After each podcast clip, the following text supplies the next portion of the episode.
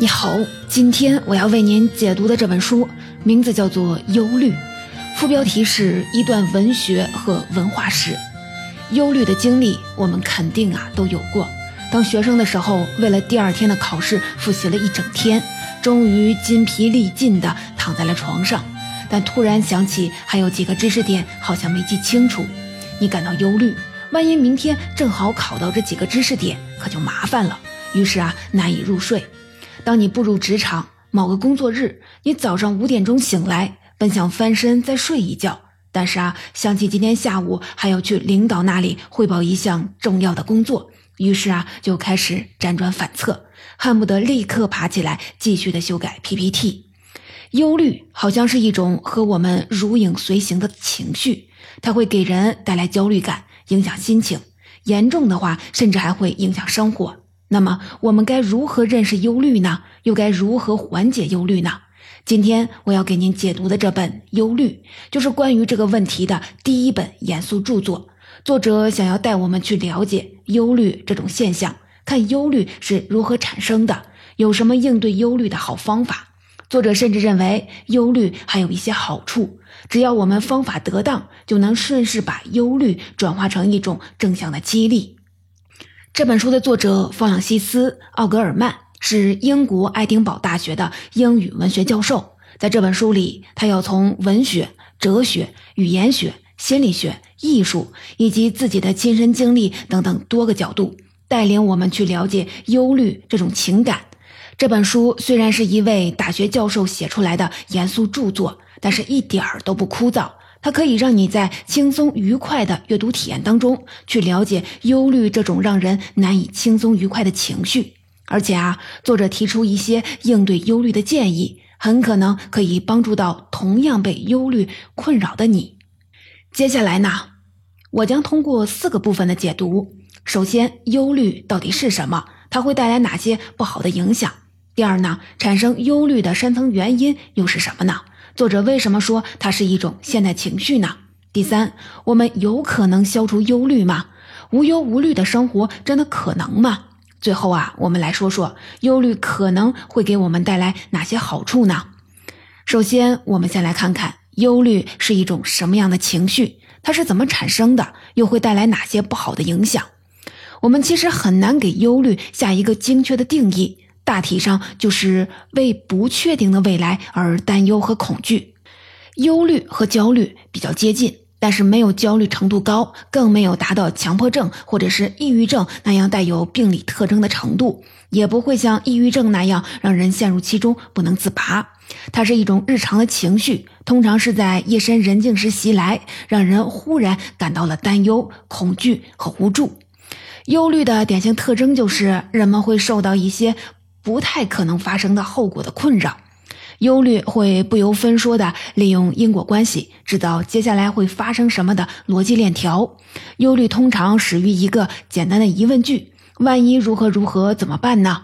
比如前面说到的那个复习考试的例子，你躺到床上之后，忽然想起几个知识点没有记清楚，于是问出了第一个万一：万一明天的考试正好考到这几个知识点，该怎么办呢？接下来，这个链条就难以停下了。万一因为这几个知识点考试不及格怎么办呢？万一不及格影响了我在班里的排名怎么办呢？万一排名下降不能保送研究生怎么办呢？这一连串的万一足以让你忧虑万分，甚至准备立刻爬起来继续的复习。这还只是对第二天考试的忧虑。我们可能会为了一周后的一场面试而忧虑，会为了一个月之后的一场谈判而忧虑，或者整天都在为自己是不是得了病而忧虑。这样看来啊，忧虑产生的原因似乎是人的风险评估系统出了问题。忧虑的人或许可以暂时的被其他事情分散注意力，在做其他工作的时候看起来也完全正常。不过啊，一旦手头的事情做完，忧虑又会再次来临，好像忧虑的问题一直都没有答案，或者更准确的说，忧虑的人拒绝接受现成的答案。忧虑看起来有着非常理性的内核，因为它用一连串的万一引出了一条长长的逻辑链条，不断用看似合理的理由把我们推回到忧虑之中，就像可以随时的开始循环播放的音乐。忧虑的这些表现，好像确实啊太日常、太琐碎、太不值得一提了。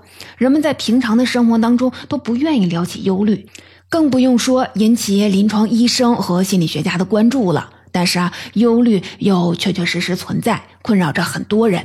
而且，忧虑的这种不值一提的隐秘特征，还加剧了忧虑对人的困扰。作者说，因为不管是朋友还是心理医生，都对这种为了同一个原因反复出现相同情绪难以提起兴趣，这使得倾诉这种最基本的心理疏导的办法，在忧虑面前都变得无效了。忧虑除了不断侵扰我们之外，还带有某种自我中心甚至自恋的味道。对于一些人来讲，忧虑可以带来一种特别的安慰，一旦习惯了忧虑，就会难以割舍。这听起来啊有点奇怪，需要做点解释。作者说，忧虑是担心自己在某些事情上没有做好，或者担心某些事情发生在自己身上，这让忧虑的人感到对自己的亲近和关心，反复确认着自身的存在。这样一来，回归忧虑就有一种回家的感觉，会给忧虑者带来安全感。可以说，忧虑带有反思性，是一种指向自己的情绪。刚刚的这段啊，听起来有点抽象，咱们来举个例子。比如说，小强长得很胖，他为自己的健康和形象暗自忧虑，担心哪天心脑血管疾病会找上门来。他一直想减肥，但就是不见采取行动，既管不住嘴，也迈不开腿。你看，小强并没有真的为减肥而努力，但是啊，他为减肥而忧虑，这似乎给了他一种我在为这件事儿操心，我很关心自己的错觉，而实际上事情并没有发生任何的改变。还有一些人错误地把忧虑当做了爱，健康和成熟的爱承受双方的差异性，承认彼此都是独立的个体，即便十分亲密，仍然保持和尊重彼此不同。相比这种真正的爱，忧虑不是完整的认识对方、尊重对方，而只是想确认心目当中的对方是否符合自己的理想。把忧虑当成爱的人，总是过分的担心爱人的安全、健康或者是工作，他们带着强烈的不安全感。不愿意放手，让爱的对象按照自己喜欢的方式生活和行动。比如说，有的父母因为子女的一次外出而坐立不安，直到子女安全到家，才把心啊放回肚子里。这可能是真心实意的关心，但也可能是因为自身缺乏足够的安全感。再比如，恋爱当中的两个人相互的揣测，不停打电话，反复的确认对方的爱意，这是对伴侣的关心，但他也是想缓解自己的忧虑情绪。看到了忧虑是什么，它有哪些负面特征，以及它会因为个人的风险评估系统出问题而发生。接下来，我们再从更宏观的角度追溯一下导致忧虑产生的深层的社会和历史原因。说实话，作者的结论让我有些吃惊。他认为忧虑的起源和“现代”这个词有关。忧虑说到底是一种现代的情绪。这当然不是说古人没有烦心事，古人也需要为柴米油盐、衣食住行而烦恼，甚至还要面对频繁的战争、饥荒、灾害、劳役。但是，作者认为是现代社会的一些重要的特征，让忧虑成为了一种带有普遍性的情绪。粗略地说，从十七世纪开始，世界历史告别了中世纪，进入了现代。科学技术的突飞猛进，社会生活的日新月异，人类从之前依赖超自然的上帝或者是神明，转变为依赖自己的理性和独立思考。笛卡尔的名言“我思故我在”和培根的名言“知识就是力量”。代表了现代思维方式的典型特征。他们鼓励人们从自我出发，进行独立而理性的思考，对世界进行科学的探索，而不再依赖某个外在的权威生活。理性的思考和知识的获取，给了人巨大的力量。但是啊，笛卡尔的那句名言，恰恰成了忧虑得以生长的肥沃土壤。因为忧虑来自我们需要考虑不同的选项，去应对不确定的未来。但是啊，如果没有那些万一呢？我们就不用忧虑了。所以啊，作者认为我们完全可以把笛卡尔的名言改成“我忧故我在”，而且和“我思故我在”几乎表达了相同的意思。因为正是独立思考的要求带来了普遍的忧虑。在现代，人们幻想理性和科学必将带来和谐与进步，可没想到却给自己带来更多的责任。也带来自我打击。现在的生活方式和市场经济模式，给人提供了比之前多得多的商品，创造了大得多的选择空间。与现代性相伴而来的个人主义和自由主义，又从思想和政治上给了人们前所未有的自由。同时也意味着人们要对自己的选择承担比之前更大的责任。人们的选择变多了，责任变大了。当你走进一家之前没有去过的餐厅，面对着厚厚的一大本菜单，是不是会感到忧虑呢？是不是会希望餐厅给你一份必点菜的清单，帮你做出选择呢？面对电商平台上海量的商品，你是不是需要依靠评论或者是推荐帮助你做出决定呢？更让人崩溃的是自由选择带来的责任。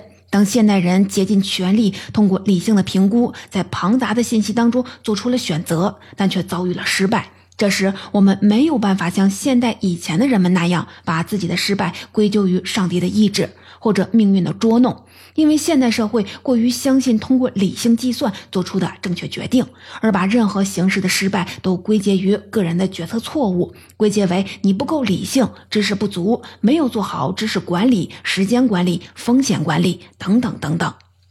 这个结论甚至比遭受不幸本身更令更令人忧虑，因为它又给人增加了一层负罪感和挫败感。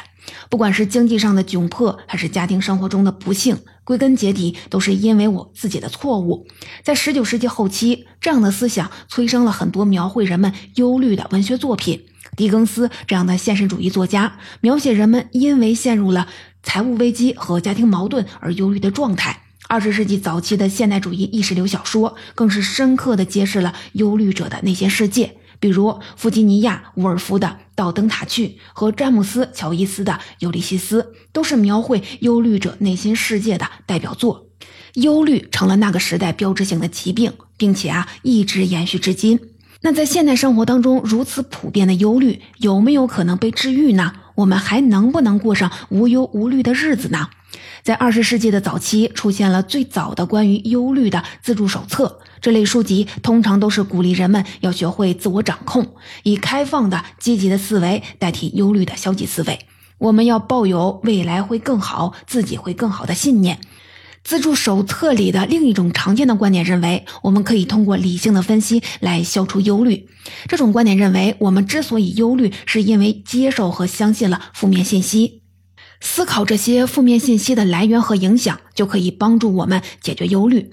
还是说考试的那个例子，你一直啊在忧虑，好多知识点没有复习到。这类自助手册呢，就会告诉你应该认识到自己焦虑的来源，想想这些负面结果是否真的会发生。那几个知识点只是全部考试内容的百分之一，我们应该把思绪放在复习好已掌握的那百分之九十九的内容上。这些应对考试绰绰有余了。那几个没有记清楚的知识点不足以妨碍考试的大局，所以啊，你不需要这么忧虑，你只需要转换一种信念和思考模式，或者直接的回答忧虑的问题，情况啊就会大不相同。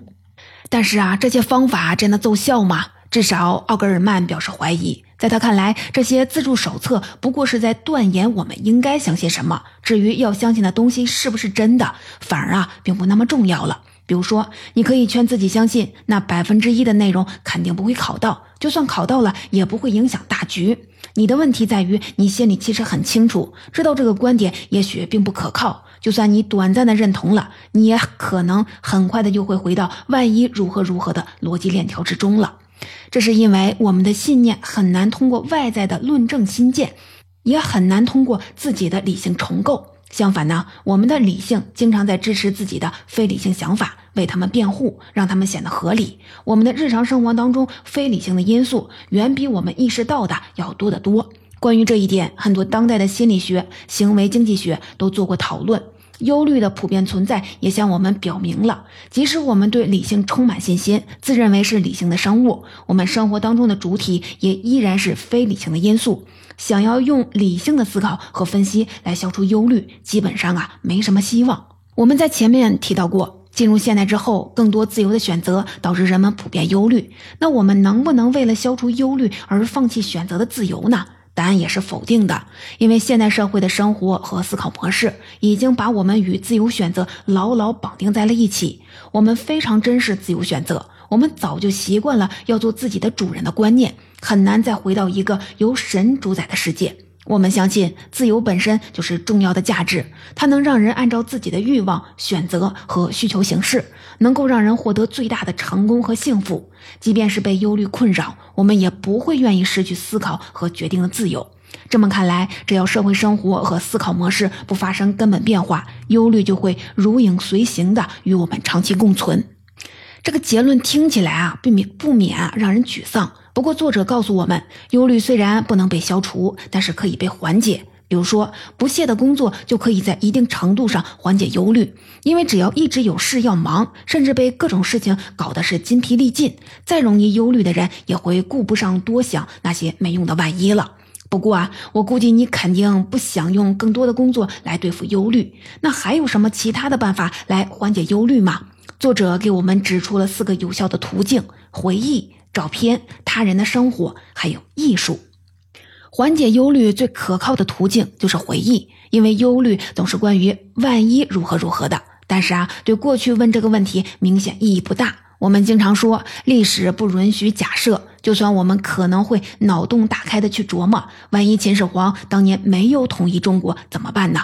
但是你肯定不会为这样的事情忧虑，忧虑的人更容易在尘埃落定之后去安心的享受。我们都有过度假旅行的经历，你可以回想一下。是不是在假期结束之后，反而获得了更多的乐趣？因为我们可以在回忆里安全的享受它，而不必像在旅行过程当中那样担心飞机会不会晚点、食物是不是干净、酒店环境是不是理想、家人会不会生病、外出旅行时家里是不是安全。旅行结束之后，这些烦恼和忧虑基本上都在记忆里被抹去了。这时候，我们终于可以在回忆里，在给别人讲的故事里，好好的享受假期了。照片也能在一定程度上缓解我们的忧虑。照片代表了一个时间段里的一瞬，看到过去的照片，我们会感到自己拥有了过去的那个瞬间。同时，照片也能帮助我们把握住了当时的那个空间，好像那个地方就是我们的家，可以给我们带来安全感。忧虑的人可以通过照片里展现的美好景象展开幻想，获得一份平静和满足。类似在照片当中获得安慰，忧虑的人也可以在他人的生活里获得愉悦，缓解忧虑。我们会看别人发的朋友圈、别人的微博，而且喜欢看不熟悉的人发布的动态。我们在这些分享当中看到了另一种生活方式，这是他人给我们展示的带有确定性的生活。我们可以看到他们的自信、力量、决心、满足，这些都可以缓解我们自己的忧虑。而且啊，正是网络制造的那种人与人之间的距离，才给了观看者更大的自由，可以远距离的欣赏一个人，在幻想他们的安全和幸福当中获得自己的满足。对忧虑的人来讲，把目光从自己转向他人大有帮助。作者还特别的指出，艺术能够帮助我们缓解忧虑。奥格尔曼虽然是文学教授，但是他并不推荐将文学作为缓解忧虑的方法。而是推荐了音乐，还有绘画和雕塑这类的视觉艺术，因为文学是用文字和逻辑表达的，对于分散忧虑者的注意力效果呢是有限的，而音乐和视觉艺术可以提供完全不同的结构，与忧虑的逻辑结结构形成了对立。这些艺术形式可以邀请我们进入一个忧虑难以逗留的场所，回应理性带来的困扰。能在片刻间给我们带来更美好、更坚强和更成熟的自我感觉。奥格尔曼特别推荐了18世纪德国的作曲家巴赫的音乐，还有20世纪罗马尼亚雕塑家布朗库西的作品。这两位艺术家也是我非常喜欢的。我特别推荐你去试试巴赫的《哥德堡变奏曲》，这是我在感到焦虑时最喜欢听的音乐。那前面，我们基本上都是从负面的角度来看忧虑的，或者是追根溯源，或者是想着怎么摆脱，或者是缓解它。在解读的最后一部分，我们再换到另外一个视角，看看忧虑这种负面情绪有什么正面的价值。前面啊，我们说过，忧虑有一种自我中心的倾向，这种倾向如果正确利用，有可能帮助我们更好的认识自己。忧虑的人总是在头脑当中进行自己和自己的对话，评估自己当下的生活，思考人生的意义。仔细思考我们忧虑的过程，能够展示出自己内心关于我是谁和他人如何看待我这类问题的看法。在现实生活当中，忧虑虽然让我们难以做出决定，但是啊，也可以在一些方面帮助我们行动。比如说，因为忧虑总是想着万一如何如何，它可以让我们更加脚踏实地，关注那些自己可以掌控的事物，避免陷入万一的境地。忧虑会让我们对那些关于幸福可以轻易得来的承诺抱有怀疑态度，更有力量去揭示潜藏在看似美好幻想背后的问题。由此可以让我们对未来的展望更加现实，避免沉溺在广告或者是梦想的美好展望之中。忧虑还可以帮助我们防患于未然，提前做好准备。忧虑的人会在头脑当中反复的思考一件事情的各种可能性。也就是各种万一，这对于准备一次考试、一场演讲、一次工作汇报的人来讲，很可能是一种福音。忧虑会促使我们去做过分的准备，这些准备能帮助我们在应对实际情况时更加的游刃有余，因为各种最坏的结果该如何应对都已经在头脑当中被演练过很多遍了。所以啊，忧虑的人或许不是一个好的实干家。因为他们难以做出果断的决定，但忧虑的人却很可能是一个好的顾问，因为他们擅长分析各种可能性，并且啊总是能找到解决问题的新的切入点和办法。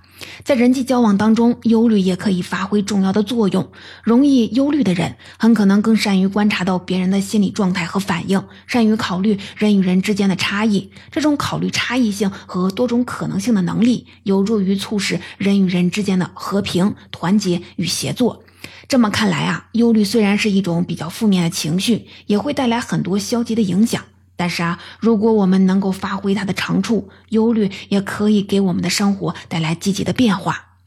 总结到这里，奥格尔曼的这本《忧虑》我就为您解读完了。我们再来简单的回顾一下本期音频的几个知识要点。首先呢，忧虑是一种很常见的情绪，它让我们对不确定性的未来感到了不安和恐惧。忧虑通常始于“万一如何如何”的问句，会在头脑当中形成一个难以停下来的逻辑链条。第二呢，忧虑虽然古已有之，但是随着现代的到来，因为人们对理性的认可、对自由的崇尚，再加上选择的余地大大的增加，从而成为了一种普遍性的情绪。第三呢，各种自助手册试图用替代法、分析法来消除忧虑，但效果很难令人满意。我们注定无法摆脱忧虑，但是回忆、照片、他人的生活、艺术能够帮助我们缓解忧虑。第四呢，忧虑也并不全都是坏事儿，它可以让我们更好的自我反思，防患于未然，做更充分的准备，还能够帮助我们提升团队的协作关系。在本期音频的最后，我想再跟您分享一个我应对忧虑的办法。我有点啊完美主义的倾向，也是一个容易忧虑的人。躺在床上会不断的在脑子里思考那一连串的万一。我应对忧虑的一个办法就是给要去完成的工作规定一个时限。比如说，我要去做一个学术演讲，我可能只给自己留出三天的准备时间。之前坚决不去认真的想这件事儿，即便有些零星的想法，也只是简单的记下来。在给自己规定的三天里，我会竭尽全力的准备这个演讲。确保自己每天都有非常实质性的进展，不管是演讲稿方面的进展，还是 PPT 方面的进展。用这种方式，我首先是让忧虑变得大体上可控，不会困扰我太久。另一方面呢，在开始准备之后，每一天的那些进展也会让我感到一定程度的安心。